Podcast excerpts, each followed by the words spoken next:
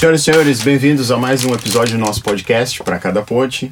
Eu sou o Samuel, acompanhado do meu amigo professor Felipe. Hoje temos uma conversa muito interessante, um bate-papo muito legal. Professor, por gentileza. Hoje aqui com a gente a doutora Priscila Frazão, infectologista do 22 de outubro. Né? Obrigado por ter disponibilizado o tempo na sua agenda. Isso é a primeira coisa que a gente tem que falar.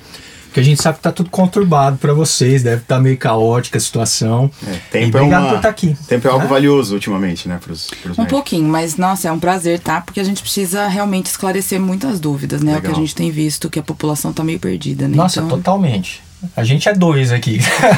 tá um pouco, assim. A gente não sabe se escuta a tia do zap, né? Ou, né? É, cara, a única certeza que eu tenho até aqui, assim, é que, assim, quem comprou, quem estocou papel higiênico no início da pandemia fez errado. O, re... Cara, gente, o resto. Eu acho que a gente vai falar muito sobre a pandemia. Mas, doutor, antes de mais nada, acho que uma dúvida que eu tenho, assim, se você puder falar um pouquinho da sua carreira, é, por que, que você escolheu medicina? Claro que a gente poderia ficar aqui umas 10 horas falando sobre isso, mas qual foi. De onde veio a sua ideia de, de ser médica? Ó, pra falar a verdade, sim, eu escolhi ser médica no terceiro colegial. Então, geralmente as pessoas já têm, porque eu não tenho nenhum médico na família. E ah. geralmente isso é uma carreira meio que vem passando de claro. familiar, assim, né? E aí eu vou falar bem a verdade, não sei exatamente por que, que eu escolhi, não. Assim, acho que eu falei, ah, eu quero um trem difícil e vou querer isso aí, né? E eu tinha feito técnico de nutrição, eu estudava lá em São Paulo, no, numa escola chamada Getúlio Vargas, não sei se vocês já ouviram uhum. falar lá, que é uma.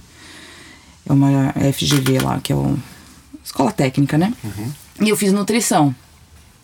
E aí eu vi que não era muito aquilo que eu queria, não, sabe? Falei, bom, então acabei escolhendo medicina. Uhum. E aí minha avó ficou doente logo depois, assim, na época que eu tava fazendo cursinho. E aí eu falei, acho que é isso mesmo que eu quero, sabe?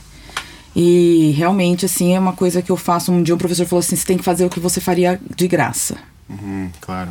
É. Né? Uma bela análise. Né? É, porque trabalhar já é muito difícil, né? Se trabalhar com uma uhum. coisa que você não gosta é pior. É. Então foi muito bacana, assim. Eu fiz quatro anos de cursinho, porque eu vim de escola pública, eu sempre estudei em escola pública. Legal. Claro. E aí eu acabei o primeiro ano, eu acabei aprendendo tudo. E depois é aquela dificuldade, eu só podia prestar escola pública, não podia fazer particular, porque eu não tinha condições financeiras de pagar uma particular. E aí eu resolvi que eu nem ia prestar, porque se eu passasse, eu ia deixar eu angustiada, minha mãe, meu pai, todo mundo, né? Em cima. Na época não tinha FIES, essas coisas, né? Então, e aí demorou quatro anos, aí eu acabei passando em algumas universidades, eu sou de São Paulo, lá eu acabei não passando, e aí eu escolhi fazer Unicamp. Uhum. E aí fui, fui traçando aí o caminho, né? Uhum. Chegou mais ou menos no quarto ano, assim, de, de faculdade, a gente, um pouco antes, a gente começa a fazer algumas iniciações científicas, porque é estímulo da faculdade da produção científica, né? Eu tinha uma matéria disso. Aí eu tive uma experiência não muito legal com o setor, e eu tinha uma amiga que fazia nessa área da infectologia ali, e aí ela foi me puxando e eu fui vendo, fui fazendo meu trabalho. Eu fiz um trabalho sobre fungos na época, ela fez um trabalho sobre tuberculose e tal. Uhum. A gente analisava prontuário, foi bem bacana, assim. Aí quando eu passei na pediatria, eu falei, puxa, acho que é isso que eu quero, porque você cuida de tudo quanto é uhum. é tipo de doença num indivíduo só. Uhum. Porque infelizmente a clínica médica, né, pura assim, ela tá meio perdida, né? O pessoal não vai num clínico geral. Hum, claro. Você vai num cardiologista, você vai num nefrologista, você vai no né? imunologista, vai num dermatologista, né?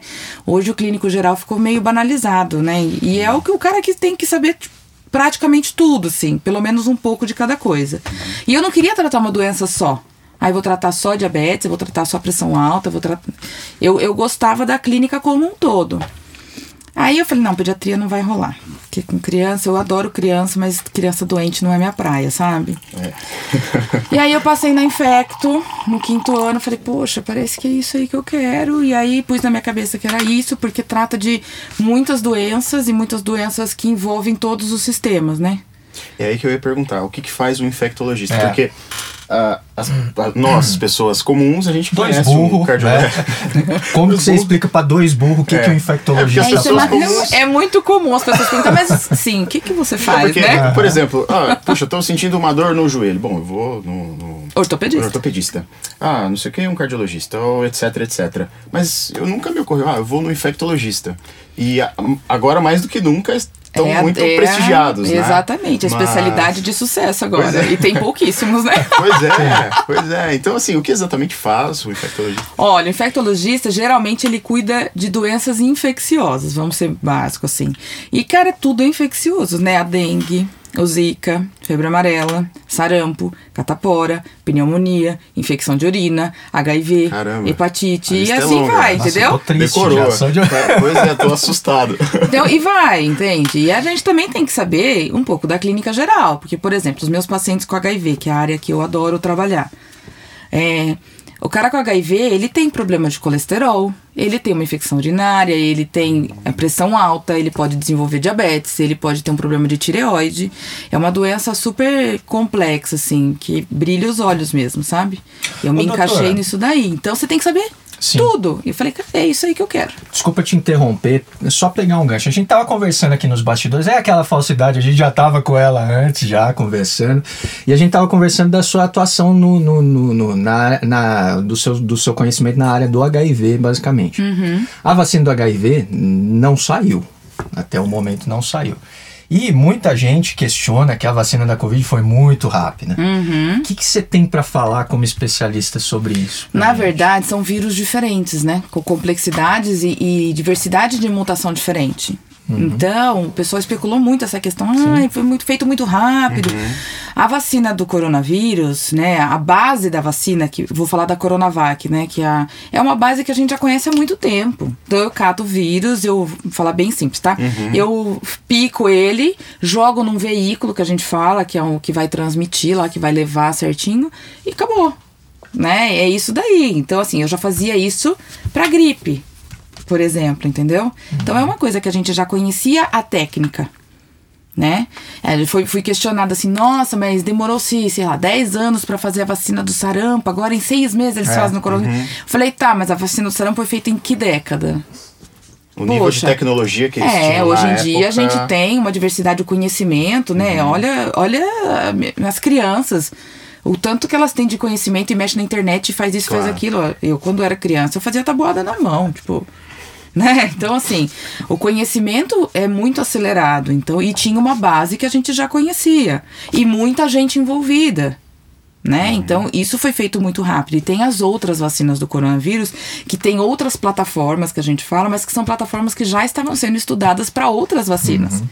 Então, juntou muita gente que queria a mesma coisa e conseguiu desenvolver muito rápido. Acho que o processo mais demorado mesmo é a fase de testes, né? Pelo, É, pelo que eu percebi. exatamente. Pra gente ver Por se que, que tem. demora tanto assim? Porque eu preciso ver se aquilo lá é seguro, se ele tem uma eficácia boa. Por exemplo, a vacina da dengue não pegou muito bem.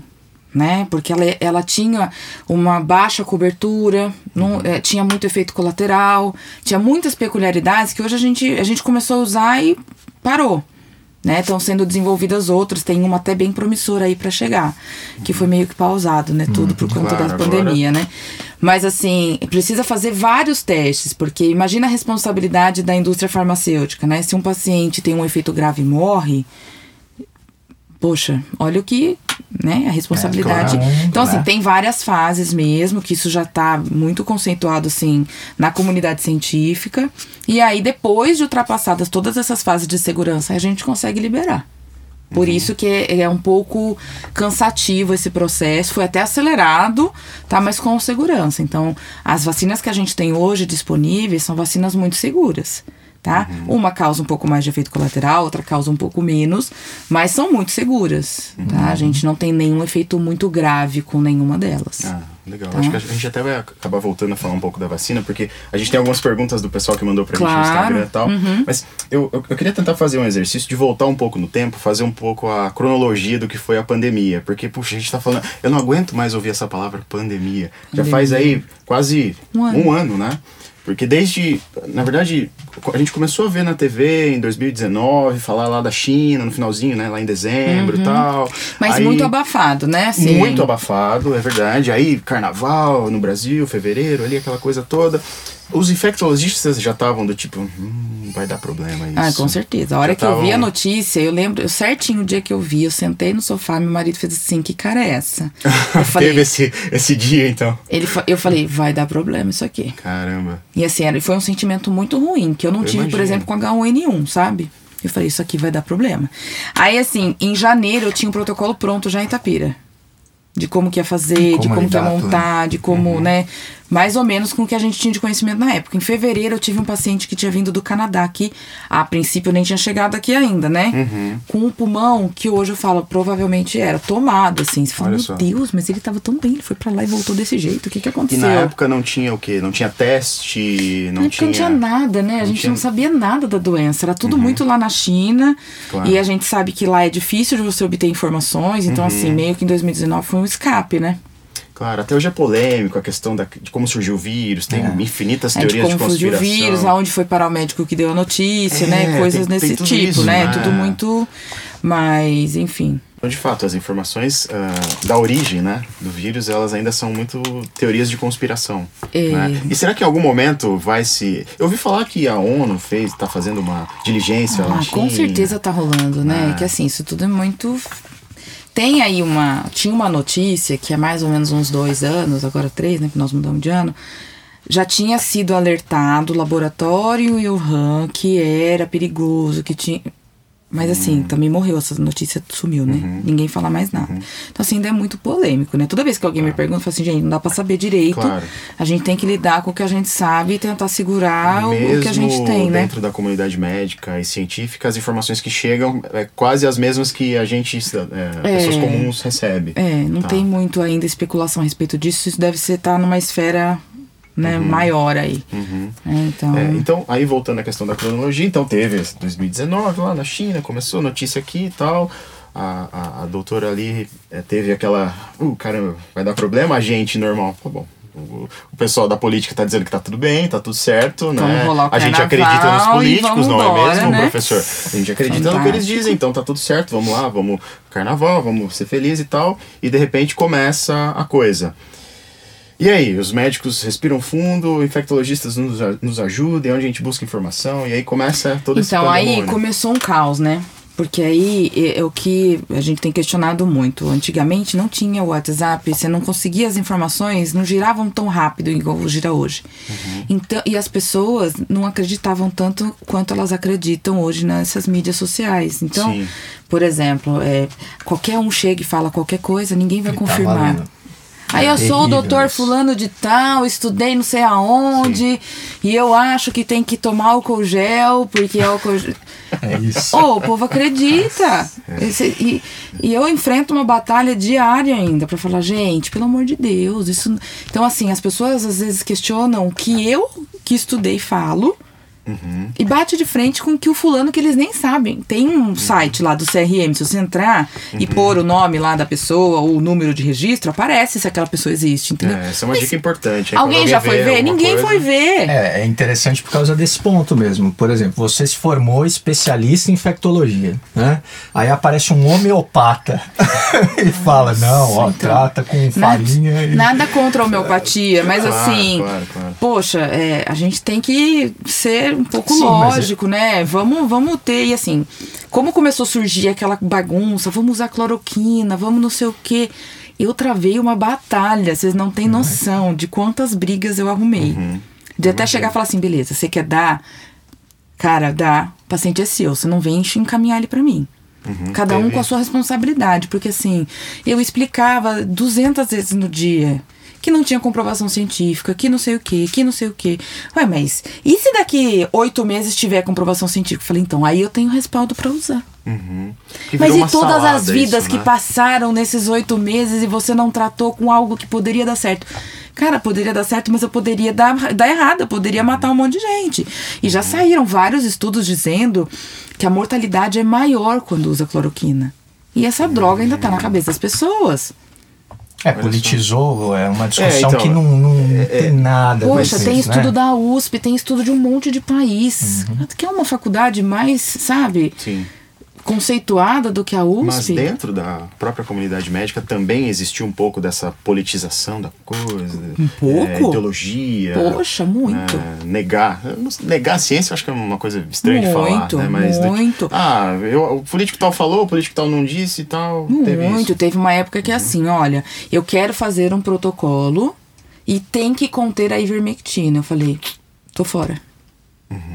Então foram desfeitos grupos que estavam para assim, é, discutir a respeito do coronavírus, uhum. porque eu, eu realmente me neguei. Falei, eu não vou fazer uma coisa que não tem comprovação científica. Poxa, eu vim de uma universidade que é praticamente toda científica. A gente tem que ter um embasamento, porque claro. é a mesma coisa da vacina que a gente estava conversando. Se eu mato alguém, a responsabilidade ah, é minha, fui eu que prescrevi. Uhum. Aí não adianta falar que foi, o fulano disse que era legal, entende?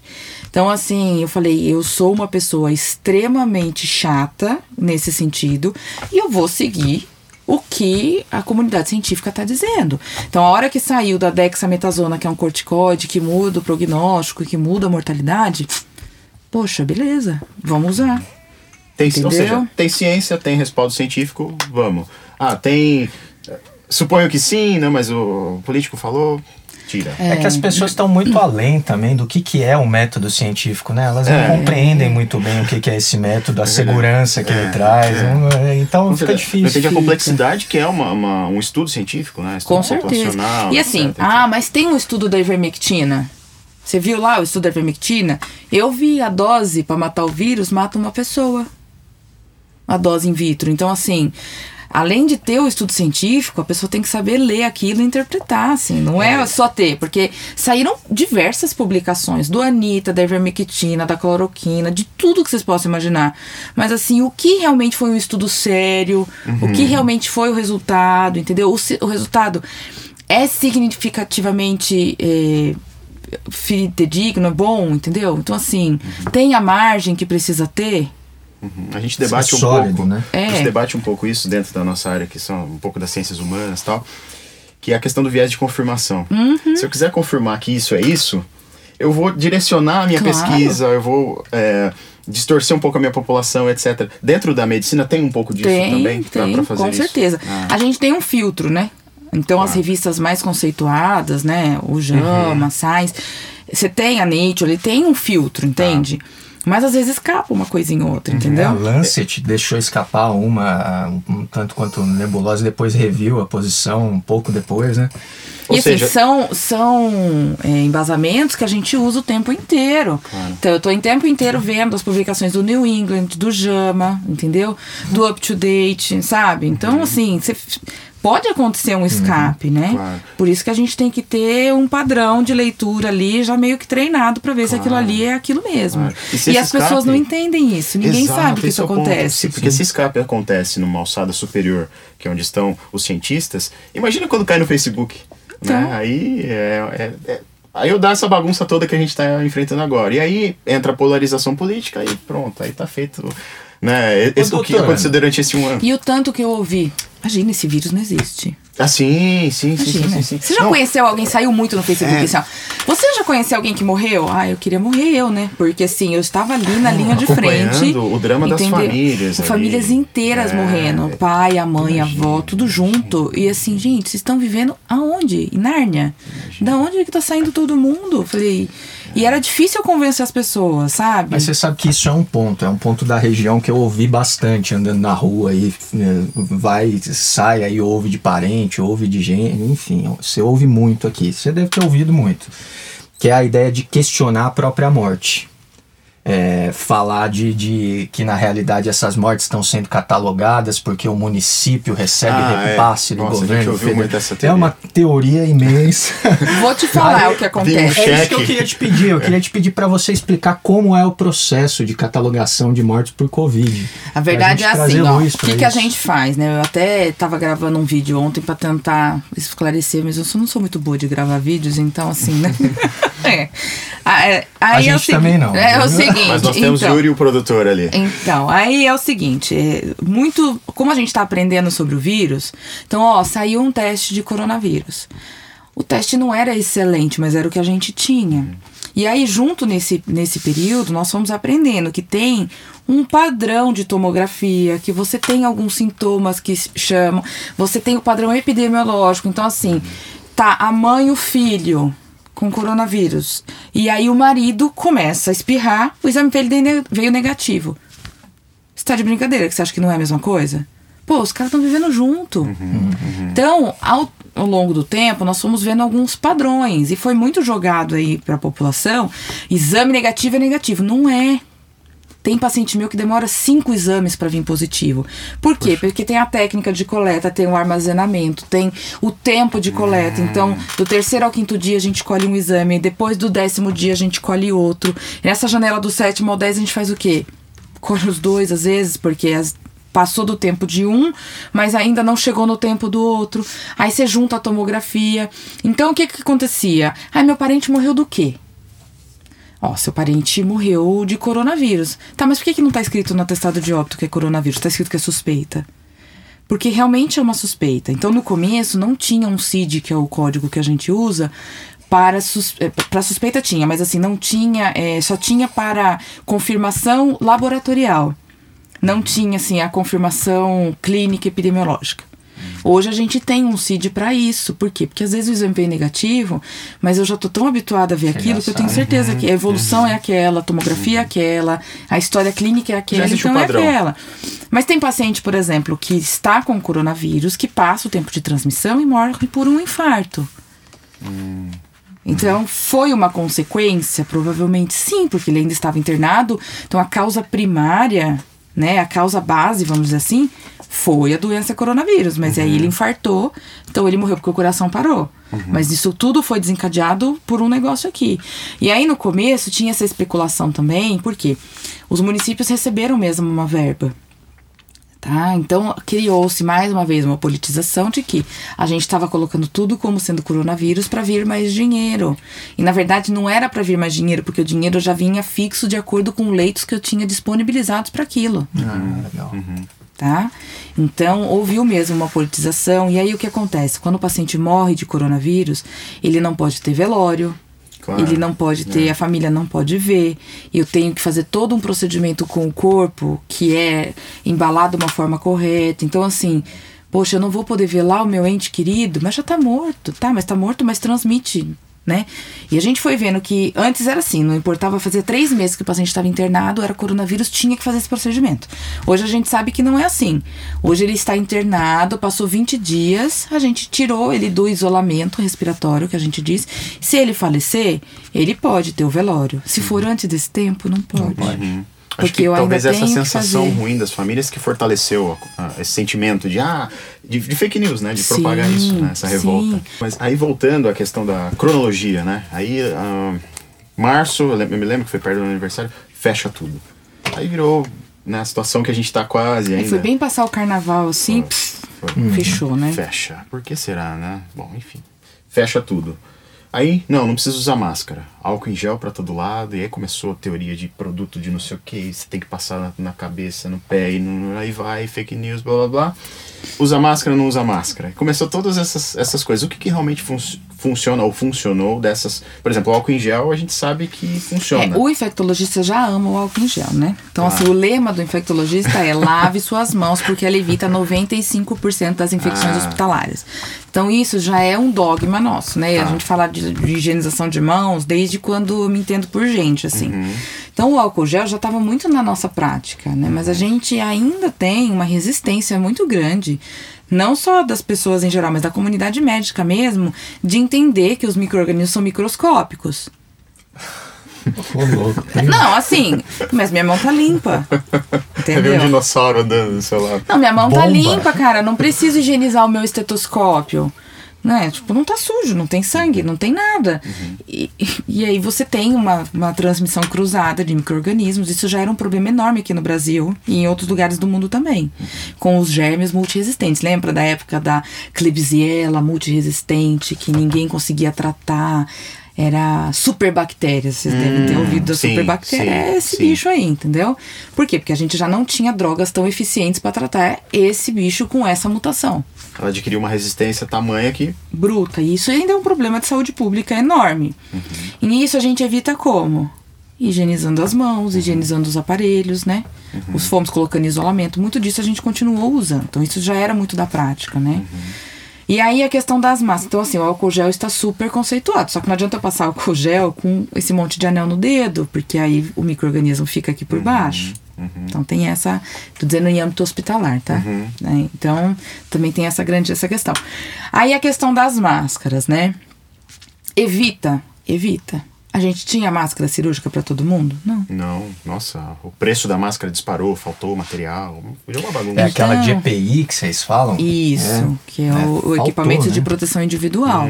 Então, como é que eu vou falar para a população usar máscara tripla camada descartável, sendo que eu não tenho nem para hospital direito? Uhum. Se eu mantiver o, o distanciamento, isso também funciona. Por quê? Porque gotícula, a gotícula ela não voa, a gotícula ela cai. Ela faz uma parábola, né?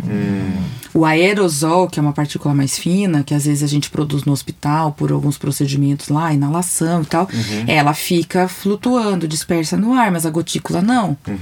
Então, se eu mantiver o isolamento, eu também consigo evitar. Por isso que no começo, muitos infectologistas eram contra a máscara.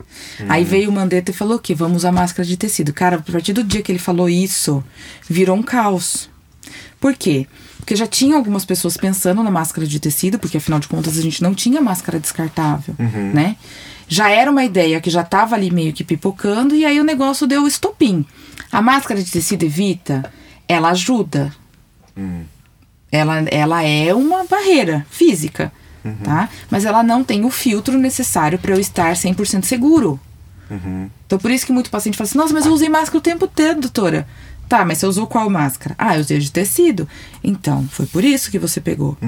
Porque ela não consegue conferir a mesma proteção do equipamento que é de proteção individual, Ah, que é a tá. máscara tripla E camada. além disso, ela precisa ser ah, higienizada com alguma frequência. E E- ninguém vai ficar lavando a cada duas, três horas. Então, o que, que né? a gente faz geralmente? O pessoal faz, usa máscara de tecido no carro, Uhum. aí você chegou na sua casa, você tira e pendura no volante. Hum. Aí o calor do carro mata os. É brincadeira, não mata.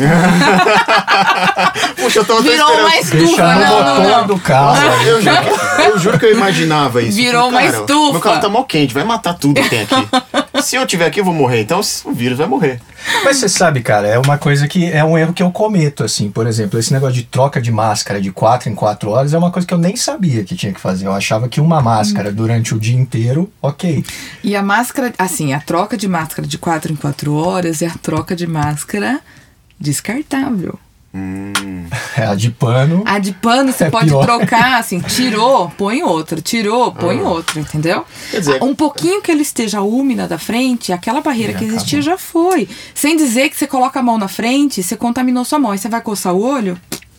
Eu, eu tenho a impressão que na rua o efeito hoje da máscara é mais do tipo assim: tem alguém me olhando que eu estou sem máscara. É mais isso do É. que qualquer coisa. Porque a, a máscara no queixo é clássica, né? Nossa, Máscara- abaixo do nariz assim, ó. Esse- hoje é eu- super Esses charme, dias eu vi uma entendeu? pendurada na orelha. É uma modalidade nova, né? A pessoa andando assim, sem máscara, e no supermercado e tal. Então, é, enfim, é, é, é bizarro, cara, essa história da máscara. Mas Vou contar um negócio que é muito engraçado. Eu tenho um residencial de idosos, né? E aí nós fomos colocar máscara. Você acha que os velhinhos ficam de máscara? Claro que não, Não, né? não aí eu usam. distribuí as máscaras. A hora que eu voltei na sala, eles estavam todos de tapa-olho, assim, ó. Porque eles puxaram, eu falei, eu olhei e falei, gente, assim. É um uso melhor do que usar Maravilhoso. queixo aí. Cara, Maravilhoso, entendeu? Eu comecei a dar risada, porque você faz o quê? Entende? É, pois é. Eu tô vendo isso acontecer com meus alunos em sala de aula. Tô dando aula, eles colocam na cara. É. jogando no outro, É, fazendo. certeza. Estilingue. É, pois é. E, enfim, a gente hoje segue usando a máscara em lugar que a gente tá. Pessoal, a gente tá aqui, a gente tá com distanciamento, o pessoal que tá aqui fora tá de máscara e tal. Mas a gente segue usando. Eu tenho a impressão, como eu disse, mais por esse efeito de vigilância. Ah, Exatamente. E tal. Bom, aí. Então, aí, voltando à questão da cronologia, aí usa máscara, fica em casa, aí no mercado tem que higienizar a sacola, aquela coisa virou uma neura. Minha mãe em casa lá, ela botava cloro em tudo quanto é coisa, sei lá o que e tal. Todo mundo assim, isolamento, faz meses que eu não vejo alguns familiares, né? Acho que muita gente continua dessa forma também. Ah, tem uma esperança de que isso dê uma, uma mudada, ou melhor, e a- tem a vacina, primeira dose, segunda dose dizem que é para março, abril, alguma coisa assim, né? É, depende do tipo de vacina que você vai tomar, né? Então, assim, o que, que a gente tem de experiência? Por exemplo, Israel já vacinou uma enorme parte da população. Então, um gráfico que estava em ascensão fez assim, ó, de repente, caiu. Sabe? Então, assim, a- a coisa mais promissora que nós temos hoje é a vacinação. Ah, mas não sei o que da Coronavac, que não vai evitar, que só 50 não sei quantos por cento, que virou também a maior polêmica. Cara, o intuito da vacina é não morrer mais ninguém. É, i- é isso que a gente quer. A questão do isolamento social no começo, o que que era? Para não sobrecarregar o sistema Sim. público. Porque eu não tinha leito suficiente. Olha que o Brasil tem leito de UTI. tá? Tem assim muito mais leito do que, por exemplo, algumas regiões da Itália. Mas a gente não ia conseguir, com a população do jeito que a gente tem, o tamanho que a gente tem, uhum. absorver todos os pacientes que precisavam. Uhum. Por isso que a gente pediu para ficar em casa. É que isso foi extrapolado, assim, de uma maneira, assim, política então, teve, depois, teve exagero entendeu? Um pouco nisso. Então, a meu ver, assim, não é que foi exagero, mas o jeito que foi colocado para a população tá. foi uma coisa de amedrontar foi sem meio, dar grandes explicações. Foi meio terrorismo, eu tenho a impressão, assim, Fique em casa que você não vai adquirir, é. fique em casa. Uhum. Então, eu acho que foi uma coisa que ainda tem repercussões agora, uhum. né? Até no retorno às aulas, que a gente está vendo quanto que está sendo difícil e tudo mais. Uhum. Então, assim, teve uma repercussão muito grande isso daí. Uhum. Eu acho que foi importante, sim, num período importante, que deveria ter sido orientado à população de uma forma diferente, e a gente pecou nisso. Uhum. Porque é impossível você ficar longe de todo mundo um ano. É inviável. Ninguém fez isso. É, é muito difícil, é, claro, entendeu? Claro. Então, as pessoas começaram a fazer isso meio que clandestinamente. Sim. E aí, não foram tomadas as, as devidas precauções, entende? Uhum. Então, eu acho que isso deveria ter sido conduzido de uma outra forma. Uhum. Tá? Claro. E, bom, questão de máscaras, questão de vacina. É... Cara, eu tinha uma pergunta, mas eu esqueci, Cida. Era uma pergunta muito boa, cara. Não, eu acho que é, é, a discussão a discussão que ela traz assim é benéfica no sentido de esclarecer algumas coisas. Por exemplo, eu não sabia desse lance do spray, da gotícula que cai, nem nada disso, dessas maneiras de, de proteção. Você tem, tem mais alguma coisa que a comunidade médica avançou no sentido de, de compreender sobre as formas de transmissão do vírus e que a gente não Olha, ainda nós... não está aplicando na realidade? Assim? Não, na verdade a gente ainda encara como sendo um vírus de transmissão com gotículas, tá? Qual que é a grande questão? É, é, até por conta do uso da máscara. A gotícula, ela tem um alcance, como eu disse. Então, por exemplo, caiu aqui nessa superfície. Uhum. Aí eu passo a mão aqui, porque a gente está conversando, uhum. nananã, tal. E aí eu coço o olho, porque a gente coça o olho inúmeras vezes. A gente nem tem noção do quanto que a gente coça o olho, passa a mão no rosto e tudo mais. E isso também pode ser um método de inoculação, por conta da mucosa. Então, o grande problema é o quê? Mão e face. É esse que é o grande problema. Olho, de eu é, levar é, a mão nariz. na boca, de eu levar a mão no olho, entendeu? Né, das crianças, às vezes, porque não tem muito esse controle.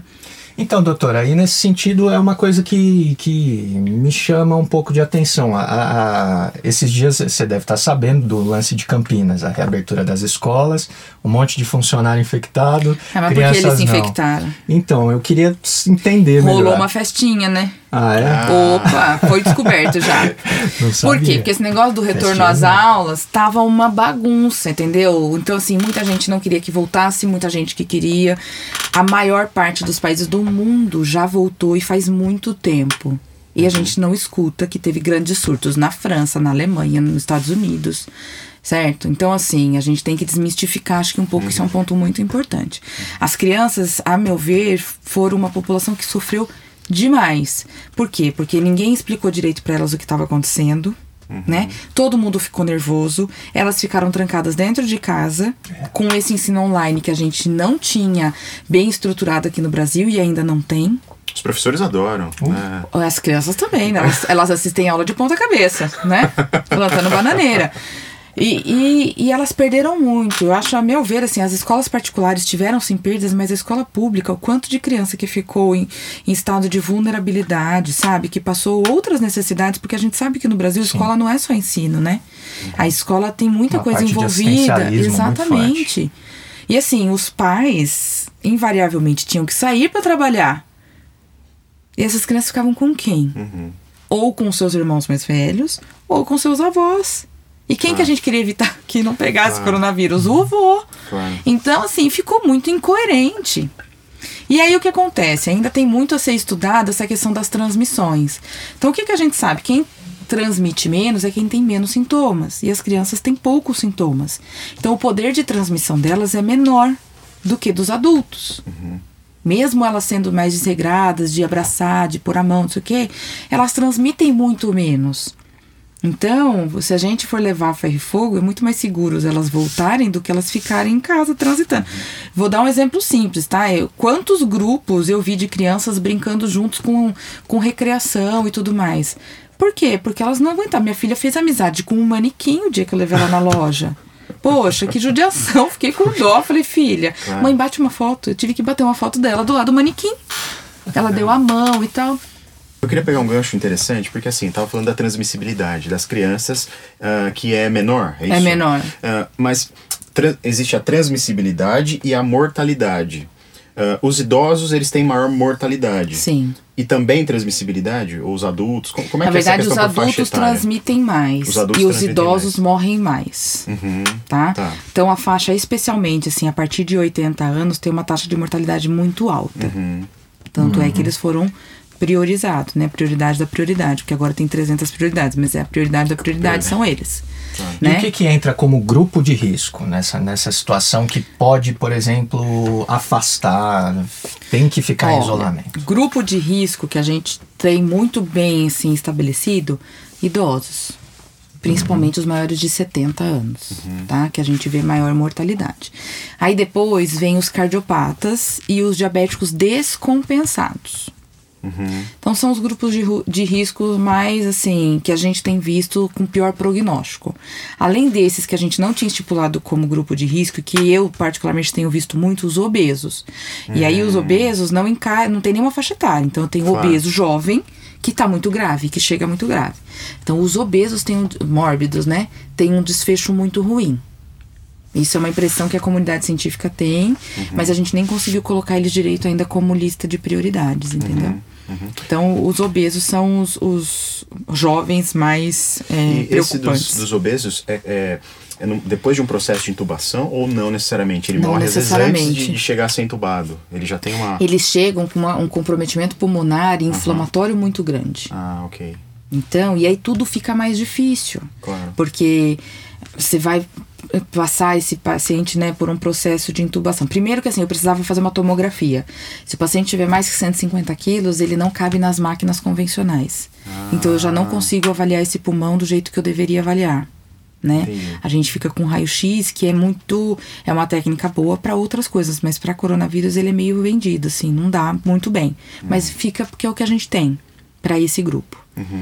Depois ele vai, se sofrer, vai sofrer o processo da intubação, se realmente uhum. ele precisar né? Uhum. Ele já tem uma restrição de caixa torácica muito grande né? Uhum. Por conta do peso. Uhum. E por conta, às vezes, de, de cronicamente ele ser um respirador oral, ele ter apneia obstrutiva do sono. Uhum. Então ele já tem um comprometimento pulmonar e cardíaco um pouco maior. Uhum. Além dele já ser um paciente inflamado, que a gente disse por conta da obesidade. Ah. Provavelmente, muito provavelmente, ele tem resistência à insulina, ele tem uhum. hipertensão por conta da obesidade. Então, assim, é um paciente muito mais complexo. Aí tá bom, eu coloco ele na ventilação, o procedimento às vezes já é mais é um pouco mais difícil por conta da fisicamente dele mesmo. Uhum. Colocou, foi tranquilo. A máquina para ventilá-lo também tem que ser uma máquina mais potente. Uhum. Porque eu preciso gerar um volume dentro do pulmão que, dependendo do ventilador que eu uso, eu não consigo gerar. Caramba, Aí, às vezes, eu preciso virar ele de bruxo, que é aquela uhum. posição prona que hoje em Sim. dia todo mundo fala, né? Sim. É muito complexo eu virar um paciente entubado, obeso desse tanto, em prona né? Então, assim, são vários pormenores, entende? Então, o prognóstico deles é um pouco mais reservado, assim, tá? Não que não tenham pacientes que não saiam, muito pelo contrário, tem pacientes claro. que evoluem bem, tá? Claro. Mas é um pouco mais difícil de manejar mesmo. Eu estava falando da cronologia, eu me lembrei o que eu ia falar. É, a nossa região, é, ela chegou a, a, ao limite uh, do colapso em relação à disponibilidade de leitos e de estrutura. A região, falando da região de Campinas, que eu ouvi dizer que veio alguns pacientes para cá, não sei se é verdade. É, a gente teve aí um período muito difícil, uhum. tá? Eu vou te falar do particular, eu, eu, trabalho com um colega na vigilância que ele está uhum. é, responsável pela parte pública, então Sim. ele sofreu bastante, assim, uhum. né? Pela estrutura que a gente sabe que do SUS é um pouco mais claro. difícil de ser manejada, né? Mas querendo ou não, a gente conseguiu se ajudar, porque como a cidade é uma cidade menor uhum. e a micro-região também é amiga, é parceira, então a gente consegue fazer esse intercâmbio às vezes de pacientes, uhum. tá? Então, por exemplo, lá no 22 de outubro, a gente já estava, por exemplo, com a lotação máxima de pacientes entubados, mas a gente conseguia dar um jeito. Uhum. Nunca nós precisamos alugar mais ventiladores, né? Uhum. Então lá no começo, é, na hora que eu encabecei ali o processo, eu e os meus colegas infectologistas, a gente já fez um plano de, ó, vamos alugar tantos ventiladores, tantas bombas de infusão que é para pingar o soro lá, tanto, entendeu? Nós fizemos todos já uma programação e graças a Deus, em cima disso, pelo hospital ter né, se programado, nós não chegamos a falar hoje nós não temos nenhum leito, nenhum respirador. Não chegou a isso. A equipe está trabalhando, assim, exaustivamente. Nós estamos muito sobrecarregados, não só os médicos, como a parte da enfermagem, dos fisioterapeutas. Você vê que tá todo mundo assim exausto. Você chega para pegar plantão, imagino. Você olha a cara, assim, você tenta dar uma animada e tal, e, mas assim, você vê que tá todo mundo num limite muito grande, né? Então Tinha foi... um colega meu comentando sobre a falta de respeito dessa galera que tá promovendo festa para cima e para baixo com vocês da é. saúde mesmo né? Porque promove tudo isso, sobrecarrega o sistema público de saúde e ah, nós não, estamos trabalhando bem. em assim, eu particularmente, e tenho trabalhado em jornadas muito extensas, uhum. né? Então, eu não assim, tem coisa que eu não consigo dar, minha demanda é tão grande que eu não consigo, né? Então, eu estou no hospital, eu faço visita todos os dias, que é o horizontal nessa ala, né? Presencial eu tô lá de segunda, terça, sexta e alguns domingos. Às vezes eu faço plantão noturno também, porque não tem quem faça cobertura, e aí eu ajudo a fazer. Fora isso, tenho a vigilância epidemiológica que eu vou, que eu continuo atendendo os pacientes lá. Eu tenho o meu consultório, que eu faço pós-internação dos pacientes e outras doenças que também ainda continuam existindo. Uhum. É, né? Pois é, né? Tem essa questão, porque parece que de repente outras doenças ou outras causas de, de óbito parece que de repente sumiram. É. Né? Porque tanto que se fala do, do, do, do coronavírus e tal. Mas por exemplo, gripes comuns, ou mesmo o H1N1, que não é tão comum tal, mas que também tinha uma taxa de mortalidade, comparado com o, o, o coronavírus, é uma, é uma diferença extremamente grande. Por que, por que, que eu estou perguntando isso? Eu já ouvi assim, ah, mas é, o idoso também morre de gripe comum, né? Morre, então, mas ele toma vacina, né? Pois é. De H1N1. Gripe então. comum, geralmente ele não morre. Uhum. Mas, pode até morrer, mas é mais difícil. Agora, uhum. o que uhum. nos preocupava muito nesse grupo era o H1N1 uhum. e a influenza B. Por isso que tem esses subgrupos na vacina e por isso que a gente vacina os idosos todo ano. Uhum. Ou né? seja, para todas essas outras doenças já existia é, para as doenças um mais graves a gente já tinha. Já tinha tratamento. Né? Claro. Veio esse vírus completamente diferente, que tem um predomínio de acometimento pulmonar, mas também tem um gasto intestinal, tem alguns pacientes que fazem doença cardíaca. Eu falar até de problema renal devido. Problema renal, algumas. algumas se tem muito paciente que fica com esquecimento. Então, por que que dói tanto a cabeça? Por que que perde o paladar? Por que que perde o olfato? Por que que uhum. fica com zumbido? Porque, querendo ou não, o vírus faz uma translocação, passa a barreira hematoencefálica que a gente fala, uhum. e faz uma meningite, faz uma inflamação. Por isso que dói a cabeça. Uhum. A dengue também faz isso, por isso que dói a cabeça, quando tem uhum. dengue. A cachumba também, por isso que dói a cabeça. Tá certo? Só que a gente não tem visto lesões permanentes, a gente tem ah, tá. lesões tá. transitórias. Pode acontecer? Pode, mas a gente não tem visto isso com uma frequência muito grande. Uhum. Ô, doutora, você que está nos bastidores do negócio todo aí, como que tá a cabeça da galera da saúde? Porque a gente, já que fica em contato com essas notícias, ficava. Eu me afastei, assim, eu é. deixei um pouco de lado, porque estava me fazendo minhas mal. redes sociais também tava me fazendo mal. E aí, como que vocês lidam com isso tudo? Porque tem que ver, né? Então, tem que estar tá ali. Tem que ver. Foi criado um pânico muito grande dentro do hospital. A gente teve que mobilizar e fazer uma conscientização muito grande, né? Uhum. Então eu tô ali batendo na tecla todo dia, conversando com eles, porque eles estão todos assustados, uhum. né? Então, assim a cabeça deles e os familiares e aqueles que pegaram no hospital, os familiares pegaram e às vezes o familiar morreu. Uhum. Pô, a culpa dessa pessoa achando que foi ela que levou, entende? É. Então, assim, é, tá difícil. E eles estão trabalhando em jornadas muito extenuantes mesmo. Tá? Com equipamentos que antes a gente não trabalhava. Poxa, nesse calor do inferno, você imagina você ficar com uma máscara que é diferente dessa que a gente vocês têm visto, que é aquela N95, que ela faz uma vedação muito grande. E é aquilo é sufocante. Por aquela roupa de astronauta que tem que colocar também. É, a gente né? não usa o macacão, porque no começo a gente achava que tinha que usar aquilo, né? Graças a Deus a é. gente desmistificou isso daí, eu mas assim. Que em abril, maio, como eu comentei do meu pai, era roupa de astronauta que a pessoa usava. Imagina pra ir no banheiro com aquilo. É, eu vi falar que o pessoal não tinha médico usando fralda, não sei se isso é verdade. Teve aí um, um, boato, eu não usei, tá? É. mas eu não usei o macacão também, não. Mas assim, você coloca um avental de precaução, que é um avental grosso impermeável. Imagina o calor que é ah, aquilo, gente. Imagina. Imagina num procedimento mais grave, assim, de um paciente. Você tem Você que tomar tem um banho depois. Limita Porque, assim, movimento, um- deve ser graça. Não, limita movimento. Às vezes, na hora, ó, escapa um tubo do ventilador, pô, joga aquele ar na sua cara. Nossa. Entende? Você tá de máscara, você tá do- com aquele capacete e tal. Mas assim, imagina a hora que a, a fisioterapeuta leva aquela rajada de, de, de ar na cara. Nossa. Peguei, Céu. né? É, já fica num des... Então, assim, é, é, é bem. O psicológico tá muito abalado, né? Mas assim, nós vivemos num estresse todo dia mesmo. No início de tudo, no meio daquela incerteza toda, aparecia, surgia muito vídeo de enfermeiro, de médico indo pro hospital chorando, assim, já, porque parecia que ia com morrer no outro dia. Todo mundo tava com É. medo. Nós tivemos uma evasão de médicos enorme, assim. Ninguém queria trabalhar. E eu nem. falar isso. E ninguém quer trabalhar na ala Covid. Hum. também. é, Ninguém quer se ir. evadindo, né? Deixando. a- Ninguém não, eu não quero ir. A gente estava falando sobre a questão dos obesos, né, que, que fazem parte do grupo de risco, assim como os idosos tal. Uhum. É, uma coisa que foi bastante polêmica é a questão de fechamento de comércio, né, como um todo, fechamento de bares, que está uma briga tremenda agora no estado, mas também a questão das academias. Né? Então, por um lado, você tinha o pessoal da, da, da área do exercício físico falando: olha, tem que fazer exercício, porque se você tem, faz exercício, seu sistema imune é melhor, etc. Blá blá blá. Muito bem. Ah, o que, que é verdade e o que, que não é em relação à academia? A academia pode funcionar, deve funcionar é, e está funcionando da, da maneira correta? Na verdade, ela pode funcionar se ela mantiver todos os, né, os cuidados. Então não pode ter um aglomerado. É aquela base, coisa básica. Não é para ter um monte de gente ao mesmo tempo. Tem que higienizar todos os equipamentos depois. Então, assim, são séries de detalhes que elas não conseguem funcionar do jeito que elas funcionavam antes. Claro. Nada consegue mais funcionar do jeito É. que funcionava antes. E isso a gente precisa ter em mente. Nós estamos num, num modo novo de trabalhar com tudo né? Então é isso que a gente precisa reaprender como fazer. Então pode funcionar, igual restaurante. Restaurante pode funcionar? A meu ver, pode. Se eles conseguirem manter as restrições. Só que outro dia eu fui no restaurante, eu falei, vambora, eu falei meu marido. Uhum, Tá lotado, não tem distanciamento entre as mesas.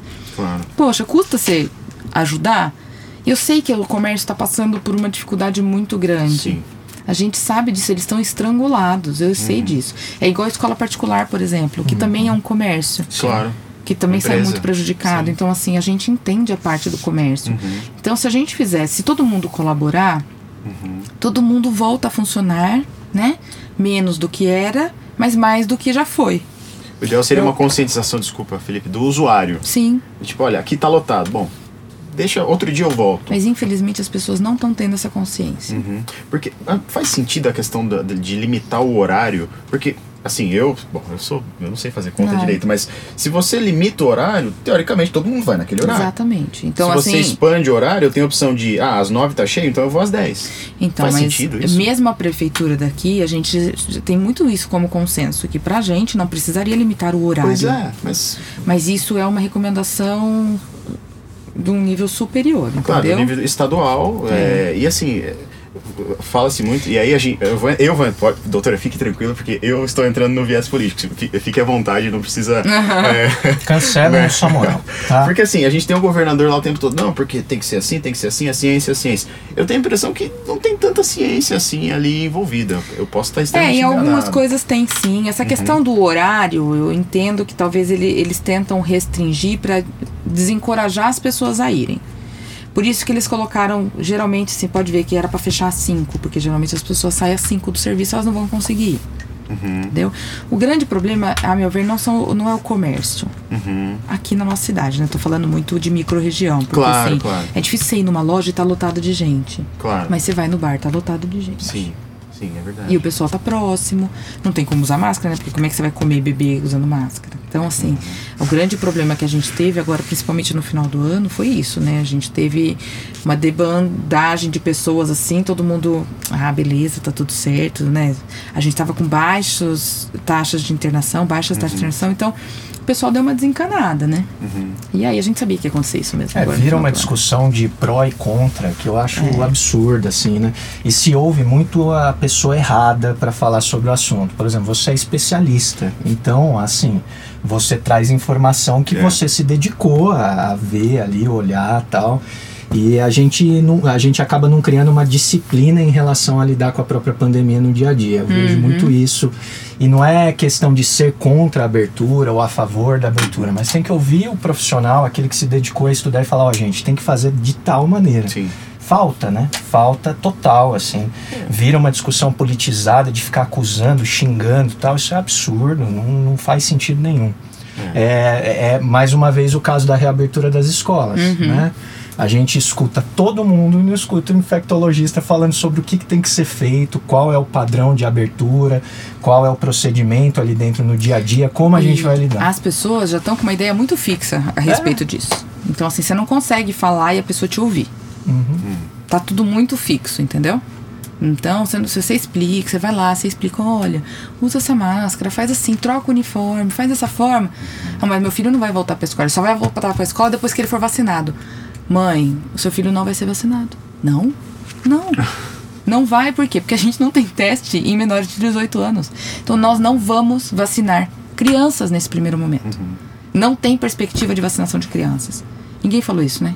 Ninguém sabe que a criança não vai ser vacinada. É, você ouve o político falar, ou não sei quem falar, É, e foto do Porque assim, o a- a- não ouve. o que acontece é que a população está pensando que todo mundo vai receber a vacina rápido e não sim, vai, sim, gente. sim. Se a gente esperar a vacina para voltar à escola, a escola vai ficar fechada mais um ano.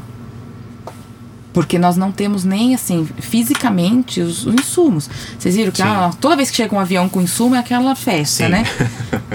é verdade. Então, é assim, verdade. nós precisamos também pôr o pé no chão, Claro. né? Eu acho que a gente tem que tomar vários cuidados.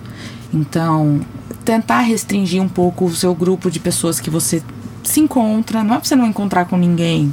É muito difícil isso. Nós somos, nós precisamos de gente, É. né? Então, encontra com as mesmas pessoas. Se alguém ficar doente, a gente já sabe que o negócio está restrito. A questão das escolas. Poxa, vamos dar a aparelhagem para esse professor trabalhar direito, para ele conseguir trabalhar certo? As crianças, elas são muito doutrináveis. Então, assim, você pode ver que a maioria das crianças, tem até um vídeo que eu vi esses dias, que eles punham vários totens, assim, de álcool gel no chão, e as crianças menorzinhas, elas já iam lá e faziam assim, ó. Por quê? Porque a gente faz um ano que a gente tá limpando a mão Claro, com álcool gel. é verdade. Então, elas olham, elas querem fazer igual. Põe a máscara. Elas põem.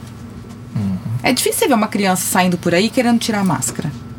É. Então, assim, se a gente levar elas de uma forma mais maleável e dar condições para esse professor, informar esse professor, explicar para ele, eu acho que a gente consegue fazer uma, um retorno seguro.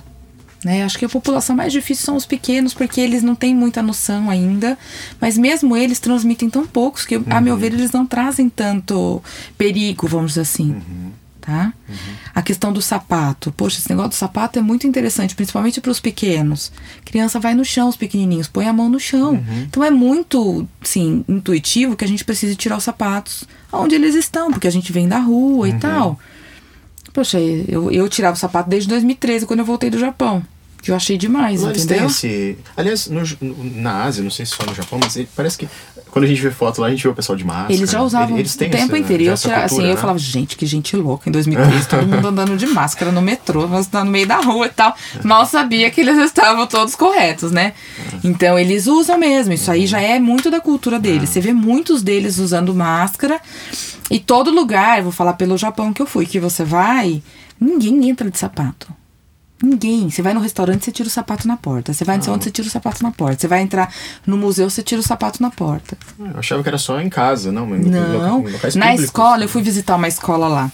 Na escola, as crianças têm um- uma prateleira com os sapatos da escola. Então, elas chegam, elas põem os sapatinhos da rua numa prateleira do lado de cá. Aí elas vão pro outro lado, colocam o seu sapatinho de usar na escola. Legal. Isso já é da cultura deles, eles já fazem isso. E quando eu voltei de lá, eu falei, gente, claro, né? Eu vou ter um bebê. O bebê vai rastejar no chão. Por que, que eu vou entrar com o sapato que eu andei na rua no chão? Em casa para Eu vou contaminar esse chão. Então nada mais lógico do que eu tirar ele ali na porta da minha casa. Então esse é um hábito interessante, independente dessa É, eu, situação. a meu ver, é super bacana. Ah, legal. Bacana. A, a, gente falou da pandemia, um tema denso, a gente em geral tenta descontrair um pouco mais. Como que foi a tua experiência no Japão? Que eu acho que é, você comentou que é, foi pra, você foi para estudar no, no, no, Japão. É, eu, eu era residente ainda e tinha um programa, né, de que os residentes iam. É uma instituição lá chamada JICA, que eles pegam países subdesenvolvidos e fazem um treinamento em várias áreas. Então não tem só de médico, né? Tinha de, por exemplo, coleta reciclável, de, de várias uhum. coisas. E eles têm os centros de treinamento. Então eu ganhei esse, esse curso lá integralmente. Passagem, hospedagem, alimentação, tudo. E foi muito. Eu fiquei um mês lá, foi muito bacana, assim. Eu morro de medo de andar de avião, né? E, é, então, é, já pegou uma viagem curta, hein? É, é, foi super tranquilo, né? Então, eu, na época eu falava pro meu marido, eu falei, eu não vou, como é que eu vou pro Japão? Eu vou sozinha, pra um lugar que eu não vou saber ler nada, eu não vou conseguir falar com ninguém.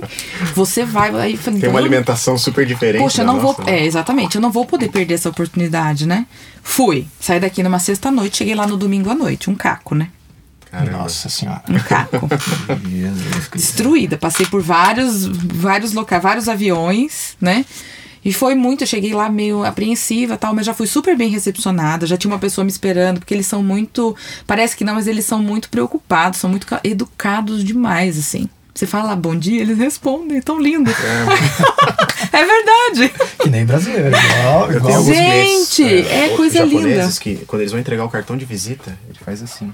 É. A gente não, põe na mesa. E para receber você tem que receber assim, é, senão... Exato, a recepção, senão é, é, é senão, uma grosseria. É. Então você recebe assim. Senão você faz a melhor proposta do mundo, ele olha para você e recusa. É, e um detalhe, você tem que pegar o cartão e ler. Tipo, é o bom dia, né? Eu, é. eu, eu estou vendo você. Estou me importando com que. Exato, estou me importando. Eles se importam. Então né? eu fui já recepcionada, porque estava tudo fechado. A hora que eu cheguei, ela já tinha separado um bolinho, porque lá é tudo, né? Daquele jeitinho dele, tudo embalado individual. É, tudo. Você vai lá, são... você compra uma banana não é igual aqui que você compra dúzia, né? Então foi muito, foi um aprendizado muito bacana, assim, legal, assim, sabe? Legal. E eu fiquei com esse grupo de pessoas, né, que eram em sua maioria africanos. Então tinha uma moça de Moçambique que falava português, eu já ah, fiquei legal. um pouco ah. mais. E aí eu, eu, nós passeamos bastante, tivemos aulas super interessantes, sabe? Foi muito legal, um lugar maravilhoso, que eu não imaginei que eu ia gostar tanto, assim. Uhum. Eu um dia me perdi lá, né? A pessoa não sabia ler placa, né? E eu fui fuçar lá no meio do centro da cidade, que eu queria achar uma lojinha lá para comprar tranqueira. E eu falei, meu, como é que eu vou voltar agora? Eu andava com um mapa, mas eu não consegui. Aí eu parei numa loja e o moço não entendia o que eu falava. Porque eles, não fa eles falam inglês, mas não assim, em qualquer lugar, que nem você ah. imagina, né? Aí ele ficou olhando para mim com aquela carinha, né? ele fez assim, foi lá, pegou o tablet, aí ele colocou no Google Tradutor para eu escrever e ele entendeu o que eu tava escrevendo. Olha que bacana. Igual brasileiro. Aí eu fiquei olhando aquilo e falei assim, meu, Igual ele brasileiro. fechou a lojinha e me levou até um pedaço, ó, daqui, aí eu já sabia onde era. Falei, cara, olha que bacana. O brasileiro pega o tablet e dá na sua cara com o tablet, é isso que acontece. É, pessoal, tem muito a aprender aqui. É. Tem muito a evoluir. É, então, bom, é, pessoal, é, as perguntas que o pessoal mandou no, no, Instagram, a gente foi fazendo aí meio que junto com o bate-papo, tá? Então, se a gente esquecer de alguma, me desculpem, pessoal. A gente acabou, eu nem escrevi, né? Eu nem registrei, mas a gente foi fazendo. Uma delas é quem já teve o, o, o corona, né, o Covid e tal, e eventualmente tiver na lista das pessoas que vai ser vacinado, precisa ser vacinado ou deve ser vacinado? Deve, já teve? deve ser vacinado, porque assim, a imunidade que a gente adquire com a doença é muito variável de pessoa para pessoa. Hum, então okay. pode ser que eu adquira e fique seis meses imunizado e você adquire e fique uma semana. Ah, entendi. Então a gente não tem um. Não é igual, por exemplo, você pegou catapora, você nunca mais pega catapora. Uhum. Tá? Então é para ser vacinado e a gente não sabe exatamente como vai ser essa revacinação, se vai existir ano que vem, mas provavelmente tudo indica que será anual como a da gripe. Ah, olha só. Tá? Por conta das mutações virais e tal, uhum. então provavelmente vai ser anual como uhum. a da gripe tá? Entendi. Existe algum perigo, doutora, por exemplo, dessas mutações que estão surgindo nos últimos tempos, aí a vacina não funcionar contra elas? Por enquanto, não. Não? A gente ainda não tem uma circulação muito grande disso daí, tá? E as vacinas continuam sendo seguras, não tem, não tem um escape ainda por conta desse que, que apareceu. Isso vai aparecer, porque os vírus, eles vão tentar, eles são parasitas intracelulares, então uhum. qual que é o objetivo dele? Ficar dentro da sua célula. Uhum.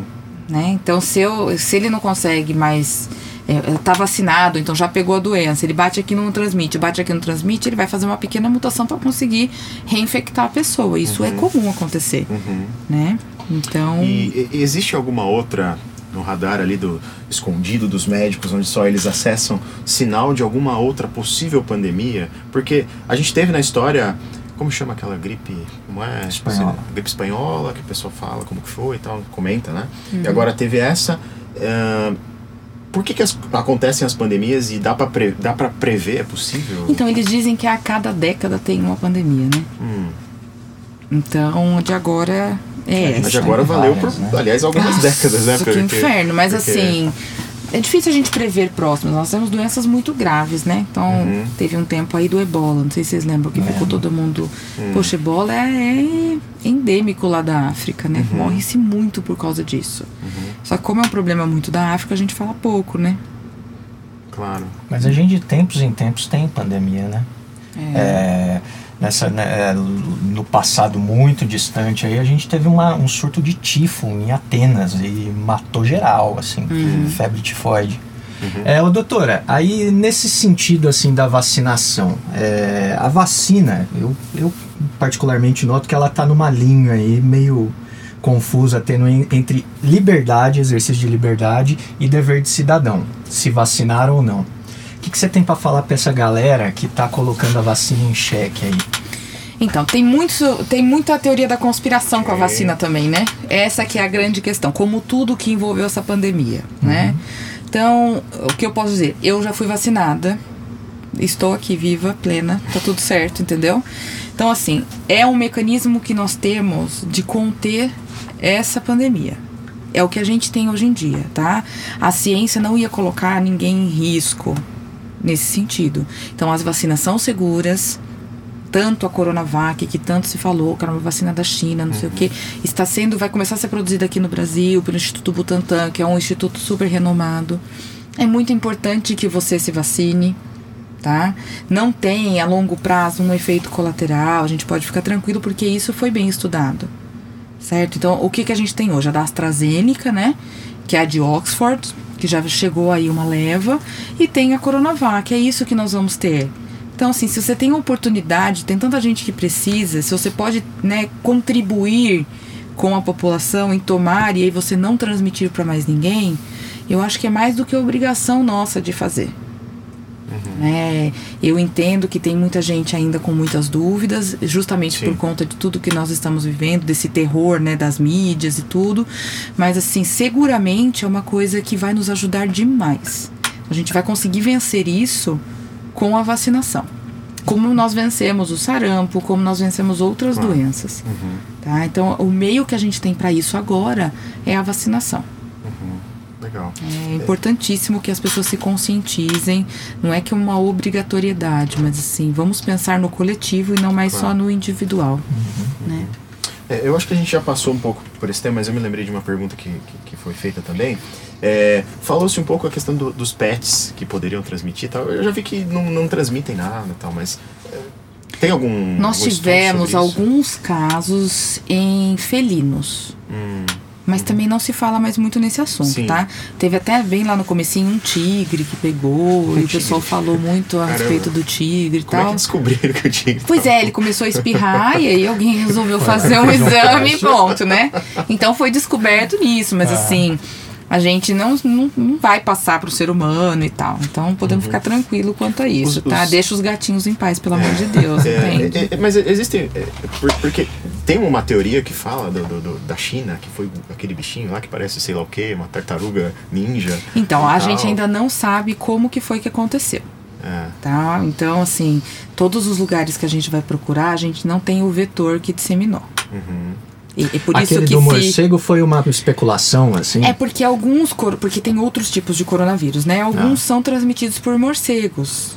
E como eles têm essa prática, Já então assim, deve ter o morcego implicado, mas assim, no meio do caminho a gente não sabe o que foi, entendeu? Hum, Por isso que ainda tem muita teoria de conspiração, de como é que foi que apareceu, como é que foi que surgiu, se ai, foi um vazamento de um laboratório, então não, foi uma coisa da natureza mesmo. Então, assim, né? Nós ainda não sabemos exatamente como que foi essa passagem aí. Tá? E sobre a vacinação na região, É, tem é, você que está nos bastidores tal tem algum alguma proposta algum projeto sólido já de quando vai vacinar quem vai vacinar tal é a Ó, gente segue as estamos, diretrizes nós já estamos vacinando, nós estamos seguindo a orientação do Plano São Paulo, tá? Que é quem a gente realmente tem que seguir. Os municípios não têm autonomia de escolher quem eles vão vacinar. A vacina já vem destinada para aquele grupo de pessoas. E o que sobrar tem que ser devolvido, tá? Então é feito um cadastro. Então, por exemplo, os profissionais da área da saúde já estão praticamente todos imunizados. Tá? Os da linha de frente todos estão, tanto de Mojimirim como de Mogi Guaçu, que são dos hospitais, quem presta aquele serviço mais direto à população, tá? E os de consultório que trabalham na rede eh, de UBS já estão sendo todos vacinados. E as instituições de longa permanência, né, que são onde ficam os idosos, também já estão todas vacinadas, que é onde a gente tem um aglomerado de pessoas de muito risco. Tá? Então essas populações já foram vacinadas e agora a gente vai seguir o cronograma aí do Plano São Paulo. Então abriu agora para mais de 90. Aí acho que daqui umas duas semanas, não lembro ao certo a data, vai ser maiores que 80 ou 74, não recordo, e a gente vai seguir esse cronograma aí. Legal. Tá? Porque a gente tem que seguir essa diretriz. legal. Caramba, cara, quanta informação. Eu acho que, ei, pessoal, acho que vocês ouviram um pouco informação de qualidade, né? De, para de consultar o, o povo, o pessoal da esquina e tal. Consulta realmente quem, quem sabe, né, professor Felipe? É, eu acho que é isso, né, cara? Ela trouxe informação aqui que ela se dedica a pesquisar Sim, sobre isso, coisa que ninguém faz. e ela vai lá e traz informação de qualidade. Então confia em quem é especialista e não Pois no é. político que você gosta, alguma coisa do tipo. Exato. Sem, Eu sem, acho sem paixão importante. política. Eu acho que a, a ciência é isso. Não tem. né, Não é porque eu gosto de uma coisa que ela realmente é verdadeira. Sim, né? Então, sim. Nós podemos defender as nossas ideias, desde Claro. que elas sejam verídicas. Aham. Claro. Não, então assim, muita notícia chega errada? Chega, mas tem notícia que chega certo. Você só vai avaliar, é que é difícil, né? Você catar e olhar e procurar É. pra ver se realmente aquilo existe, né? Então assim, pra você poder fazer a informação correta, você precisa checar se aquilo é verídico, né? Senão a gente faz uma grande, um grande terrorismo que é o que tá acontecendo, É, né? A gente brinca aqui internamente que assim, as pessoas não gostam da verdade. A verdade ela é triste. Né? É porque não dá tanto ibope, né? É, não tem manchete por trás, né? É o que é e. As É. pessoas gostam do prazer de serem enganadas. É prazeroso, né? Eu recebi uma informação, eu quero isso. É, É, assim. é, por exemplo, esse, esse- o lance da própria vacinação que caminhou também para relativizar a vacinação, cara, é bizarro, né? É, É. bizarro, porque, por exemplo, é, o- tudo que a gente tem aqui ao nosso redor vem da China. Se a China quisesse fe- já ferrar com a gente, ela já teria feito de alguma maneira. Ela já, assim, já tivemos muito problemas, por exemplo, com as luvas.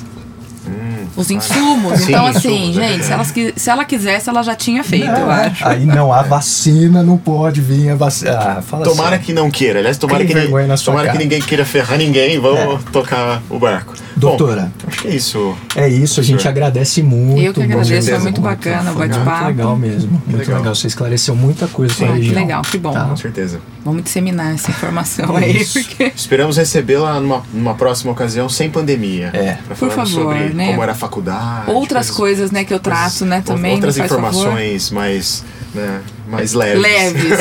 Aí a gente conversa sobre os assuntos que ela, que ela gosta, que ela falou no início, que ela gosta mais de conversar de AIDS, que é a, especial, é a especialidade Ah, e tal, não é? É, eu gosto muito de, de pacientes com HIV, assim.